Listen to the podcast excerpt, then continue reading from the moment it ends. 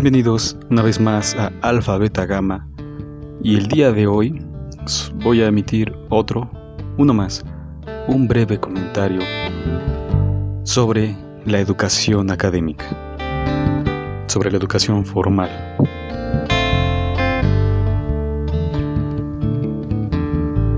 Quería hablar de la escuela en general como, digamos, hacer un espectro histórico, un recorrido, un breve recorrido histórico sobre lo que ha sido y es y que parece seguir siendo eh, la escuela, la educación académica, incluso ahora con aquí en México, con esta transición, con este, digamos, espacio, esta, este espacio de, de pandémico que ahora va a trasladar la escuela fuera de las aulas para situarlos, para situar a los alumnos, eh, no, sino delante de la computadora, algo más grande,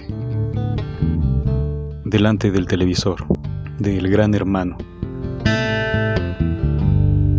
Pero bueno, eso es un, eso en verdad digo gran hermano porque ahora, antes, bueno, Rius había dicho sobre sobre la educación, esto, sobre la educación académica. Repito mucho esto porque educación hay no solo la académica, sino la educación, la experiencia, lo que uno va ganando conforme este igual gana gana tiempo y gana vida. Y el desempeño según sus capacidades en cualquier rubro o ámbito, que por supuesto es lo que más cuenta, lo que tiene mayor valía para mí. Es personal, por supuesto, esto. Hay un dicho aquí en México que dice, cada quien habla como le va en la feria. En ese sentido, lo que hoy digo, o lo que siempre he dicho, es el respecto de mí, mi opinión, mi vivencia, mi historia, mi percepción, mi experiencia. Así que quería abordar esto, bueno, retomando lo de Rius, solo para pasar rápido a lo siguiente. Rius decía que en México hay dos secretarias de cultura. Uno, por supuesto, es la adscrita al Estado, que por supuesto es la Secretaría de Educación Pública. Y la otra, Rius decía, y muchos estaremos de acuerdo, los mexicanos que escuchan esto, que la otra Secretaría de Educación es Televisa, o también conocida como Te Idiotiza.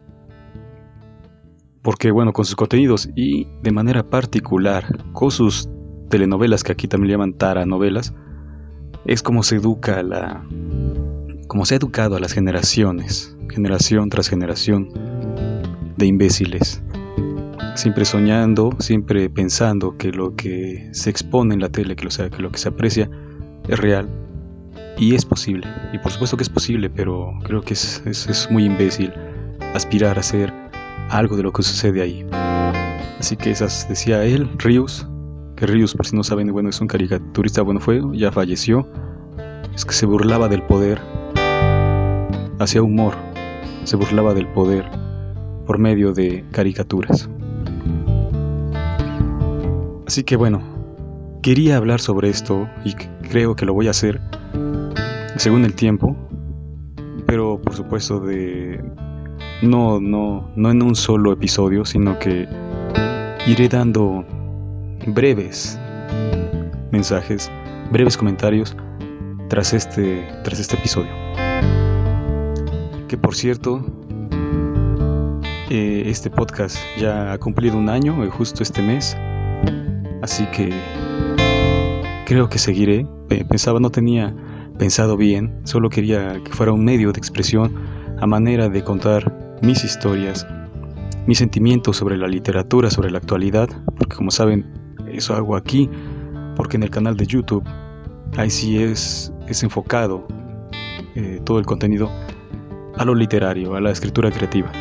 Así que en este, justo ahora que inicio con eso que quiero segmentar, este, estos eh, comentarios que voy a hacer, pues el podcast persistirá hasta que quizá tal vez ya no tenga audiencia.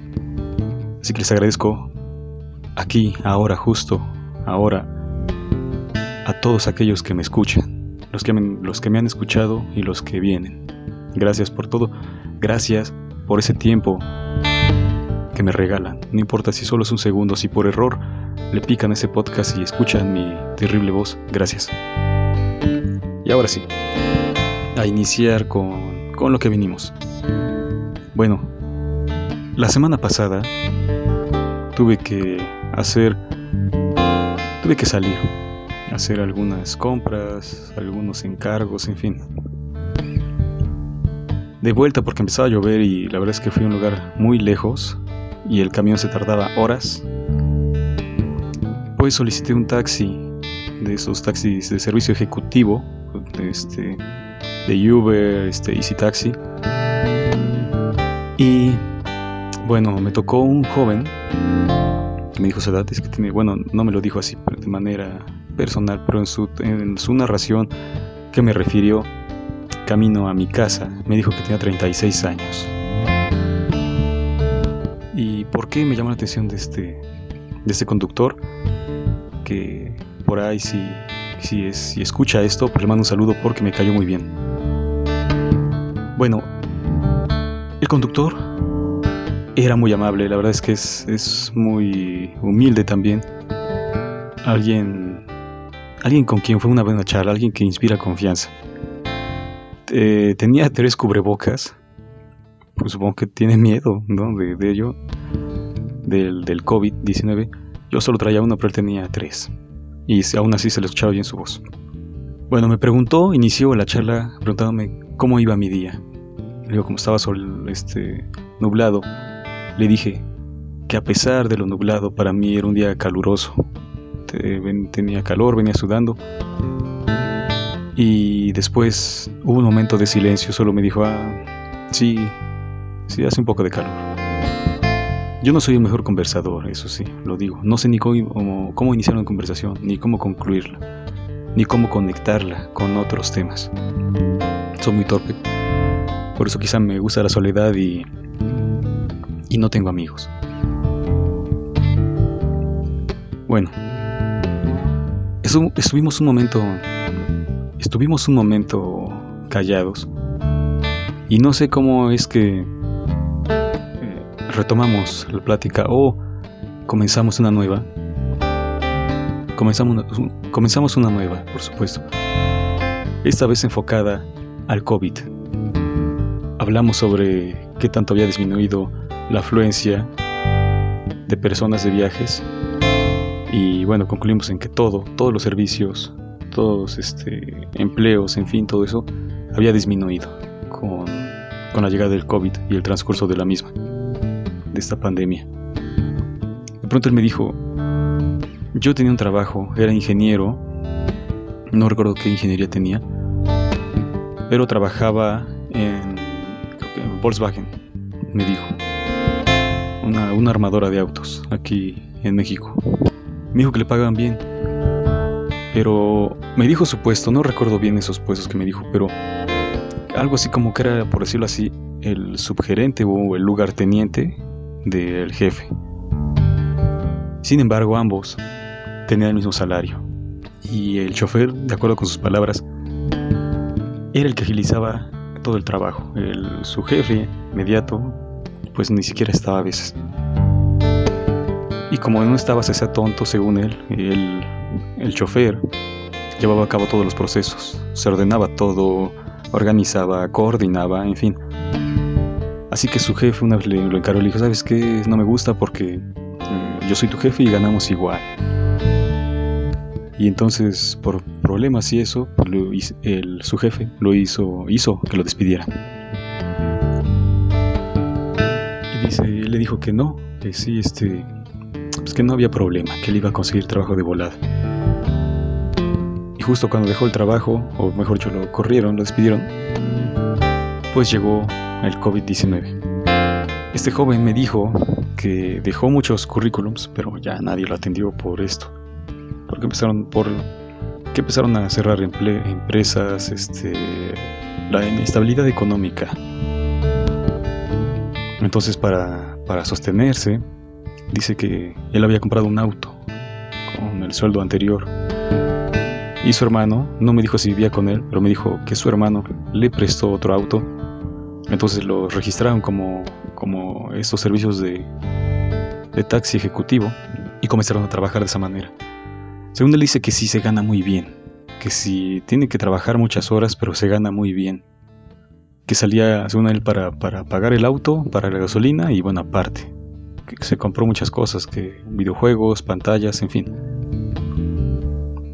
pero llegó el COVID, se acentuó más y pues todo eso valió. Y en eso me, estaba diciendo que tenía tres licenciaturas, tres ingenierías, bueno, dos ingenierías y una licenciatura técnica. Y me contó otros sus andares laborales, en cervecerías, donde dice, no voy a decir el nombre porque además no sé si es cierto lo que contó.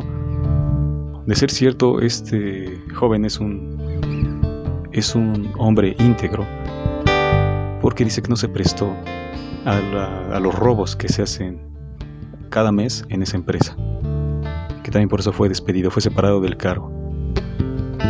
Pero bueno, él me decía que ahora, que ahora estaba ahí, trabajando cuando tenía tres, tres licenciaturas e ingenierías, ¿no? Entre licenciaturas e ingenierías. Bueno, le dije que el mío, mi caso era parecido,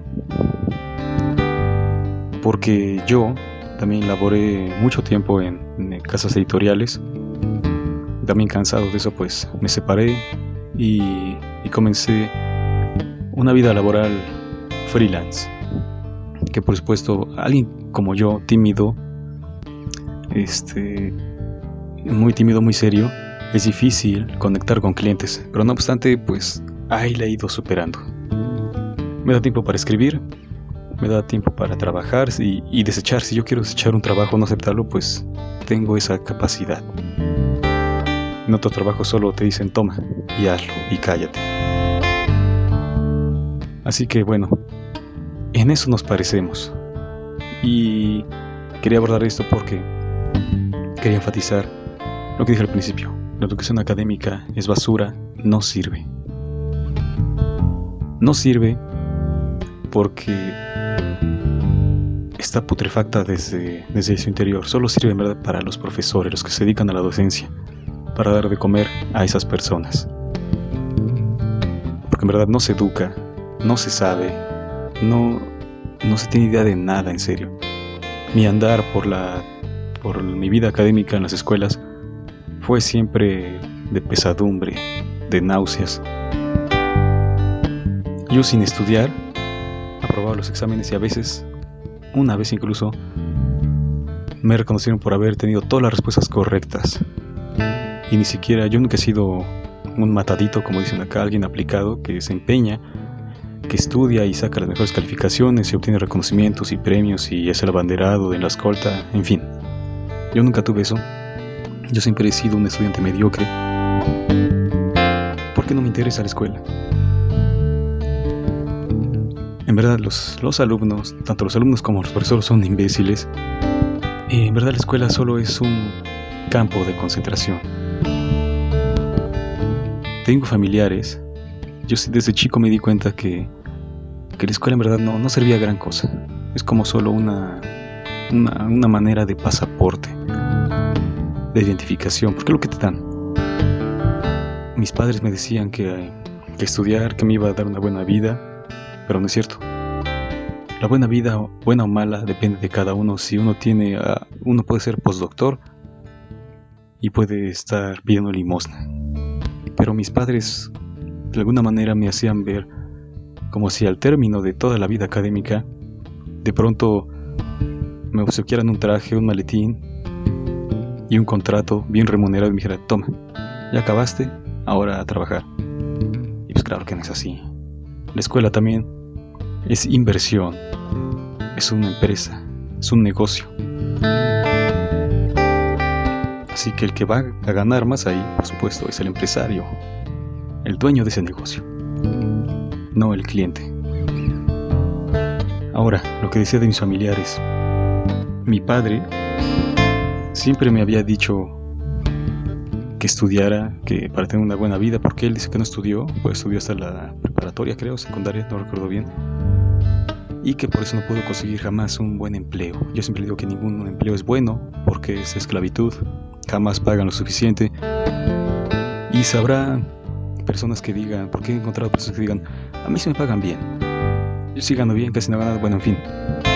Siempre digo, si un empleo es bien remunerado, que yo lo niego, digo, pues pregúntenle a los políticos. Los sueldos, los sueldazos, las prestaciones que tienen, y aún así roban, porque no es suficiente. Bueno, siempre dije que la escuela, en verdad, digo, no servía, no, no servía para la vida, no es funcional para eso.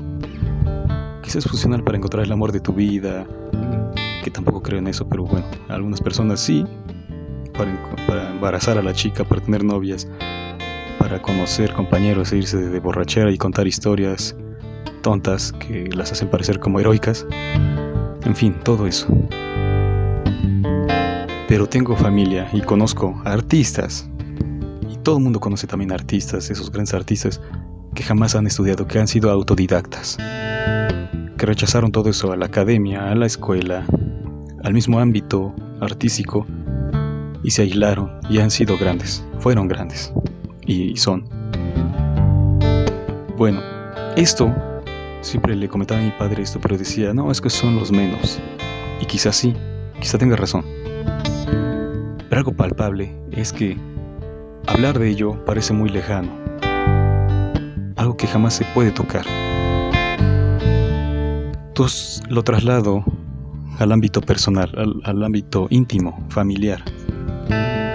Y con eso voy que tengo familiares que no estudiaron o que incluso tienen la primaria y no me da vergüenza ni, ni tampoco me enorgullezco de eso, no, porque no es ningún triunfo mío. Yo solo lo utilizo para ejemplificar. De hecho, ni de, ni de mis triunfos me enorgullezco. Pero bueno, digo, no me importa, en verdad, me es indiferente, pero me sirve para ejemplificar. En este caso tengo, por parte de mi madre, hay varias, hay varios miembros de su familia que no estudiaron, que se dedican a la construcción, son albañiles, que empezaron desde eso, que empezaron, incluso tengo un tío que empezó de todo, de un mil usos. Incluso recuerdo que reparaba bicicletas. Se la ganaba de eso. Hasta que comenzó en la albañilería, comenzó desde abajo de ayudante de albañil. No, no sé qué tantos niveles o grados sean eso, pero se habla de oficial, de no sé, dicen de, ayudante del bañil oficial y luego no sé qué tanto pasa eso. Pero ahora se constituyó como maestro constructor. Y él, en todo ese ámbito del que se ha rodeado, de ingenieros, de arquitectos, en fin, ahora lo contratan a él y no al ingeniero y al arquitecto para el diseño de la casa, sino solo a él, todo en uno, para edificar un inmueble y cobra sueldazos también. Y se ha hecho de camionetas, bueno, de un montón de bienes. Tiene casas y él, él no, ha, no, o sea, no los ha comprado, él ha comprado los terrenos donde van a, a edificar y él las edifica. Y casas grandes.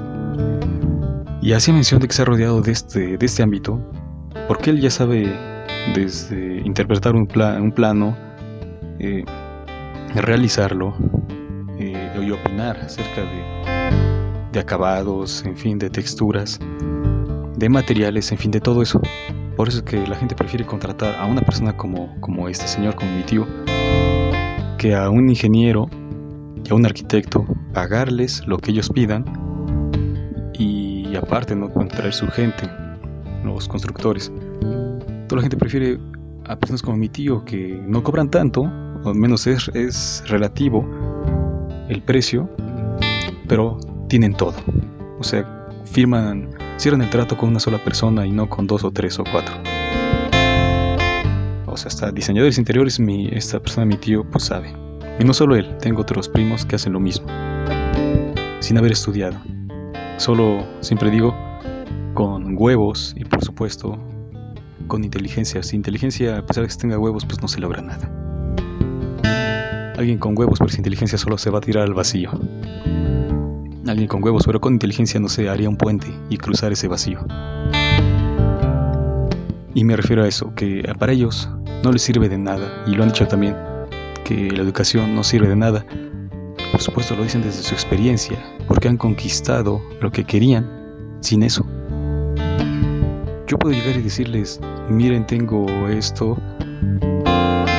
terminé la licenciatura, hice la maestría, pero van a decir, pero ¿qué tienes? Y eso también es de acuerdo a lo que cada uno aspire. Yo no aspiro a nada de lo que tienen ellos, no quiero autos, me cagan los autos, detesto los autos, cualquier vehículo motorizado lo detesto. Pero es también digo la educación. Aspiraban quizá a eso, veían las telenovelas y quizá aspiraban a, a ser aquellos, ¿no? Que de la nada tuvieron todo, como cantan muchos esta música, que, por supuesto también esta música, los, los corridos, la banda, dicen, está enfocada a personas que la consumen personas que de poca cultura, de baja cultura, de pocos recursos. E incluso los, los mismos eh, cantantes, yo no llamo artistas, porque para mí eso no es arte, es música, pero no es arte. Pues ellos mismos cantan, ¿no? Sus canciones, porque lo he escuchado cuando ves voy en el transporte público, que dicen, suben muy pobre y, y ahora tengo dinero, o sobre una mujer que siempre cantan eso. Fíjese que ese es otro, otro tema sobre la masculinidad, el machismo en México. Que antes había canciones, y eso lo hablaré en otro momento, solo voy a hacer aquí un guiño, que las canciones de, bueno, ni sé por qué no me gusta ese género, pero lo he escuchado, canciones de hombres donde decían que, que todas las mujeres lo siguen, que, que no lo pueden olvidar, en fin, el hombre en las canciones, en esa música, se constituía como un macho. Bueno, ahora ha variado un poco, porque ahora esas canciones, ahora los es de banda, que se visten de forma ridícula y hacen que es como una suerte de polka, como una polka mexicana. Yo interpreto así la música esta de banda.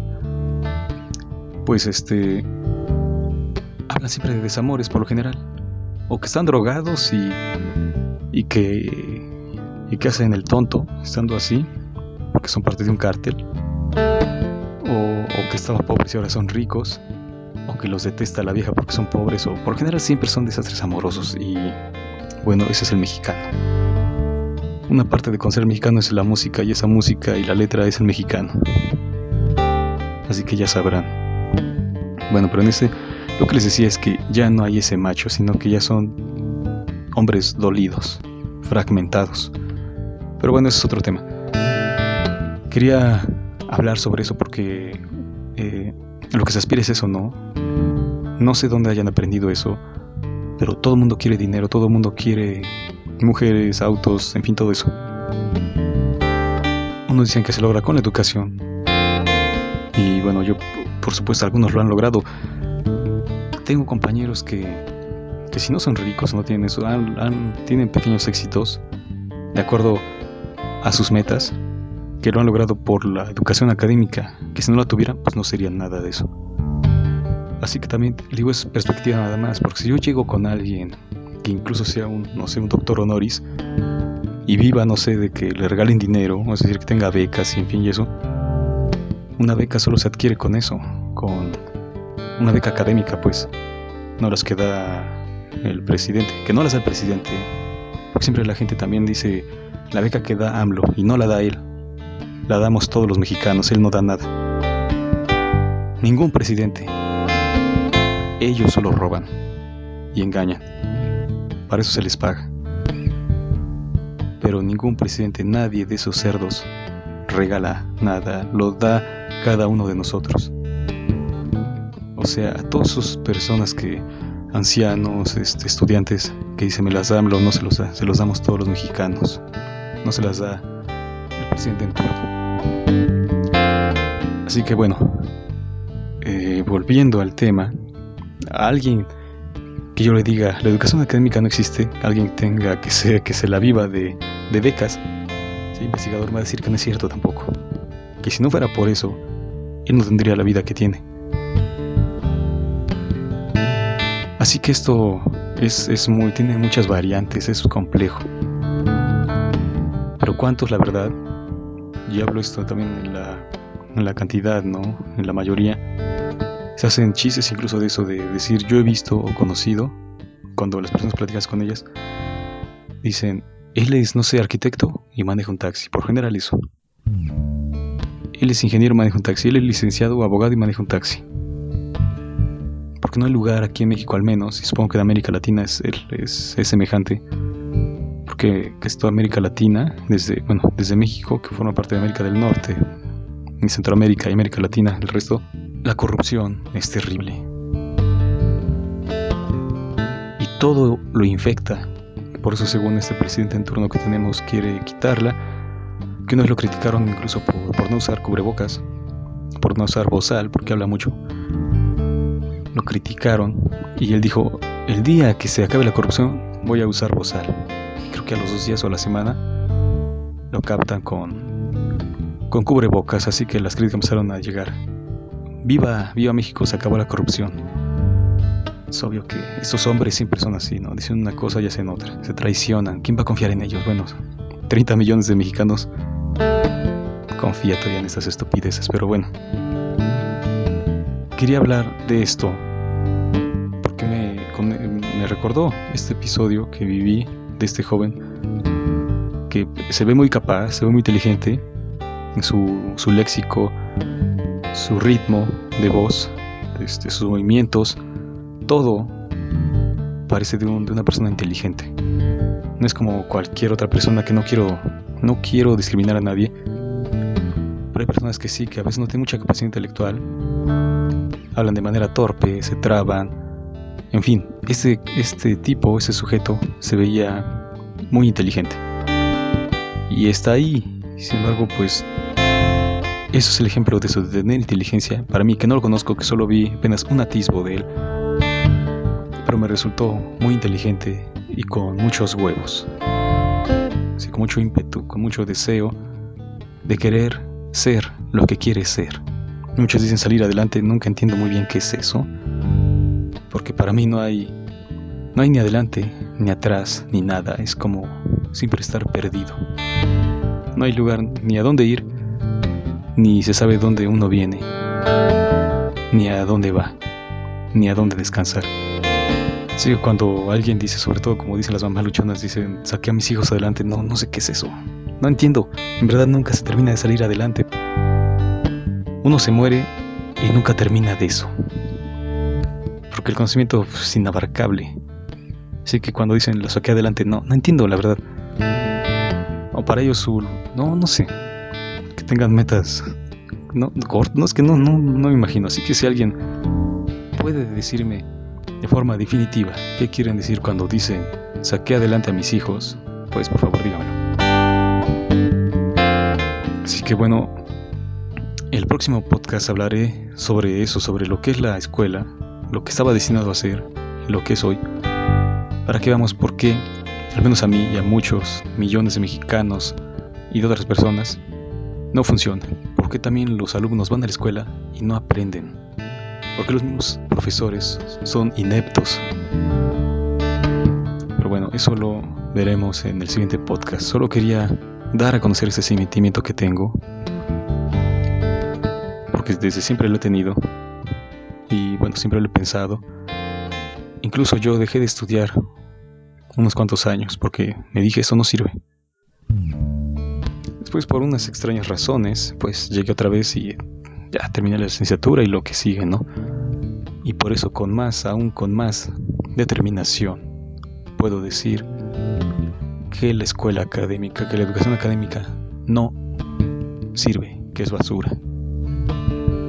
Es que bueno, con esta reflexión, con este comentario, este, bueno, termino por el día de hoy. En los próximos días traeré lo demás recapitularé, este, retroalimentaré lo que dije, reforzaré esto. No solo va a quedar como que un comentario y después, pues, como que olvidarme, ¿no? Que voy a siempre sostenerlo. Y por supuesto, cuando cambie, si es que logro cambiar esto, que, que en verdad me funcione la educación que tengo, pues poder decirles lo contrario, ¿no? Pero por ahora no. Yo sí sé que siempre hay un cambio, En mi vida siempre ha habido altas y bajas. No es como una, una tabla rasa, mi vida. A veces lo desearía, a veces desearía ser como los demás, pero bueno, no. Así que bueno, gracias por escucharme. Gracias por todo. Así que me despido desde acá, desde México, y les mando un saludo a todos. Que estén bien. Pásense por el canal de YouTube, que tiene el mismo nombre que este Alfabeta Gama. Allí les digo, está enfocado, está acentuado, aterrizado en la literatura, en la escritura creativa. Reseñamos libros, hablamos sobre sobre formas de escribir, sobre elementos lingüísticos, en fin, sobre plataformas de escritores y lectores. Y bueno, si, alguno de, ustedes aquí que me escucha, pues escribe o, o quiere escribir, pues pásese por el canal. Y si tienen escritos, pues quieren que los reseñe, también hago reseñas de eso. Me gusta leer a nuevas personas que por supuesto me he encontrado muy pocas, pero cuando sucede eso me da un gusto enorme porque se aprende mucho de ellas. Así que bueno, gracias por su atención y ahora sí, hasta la próxima.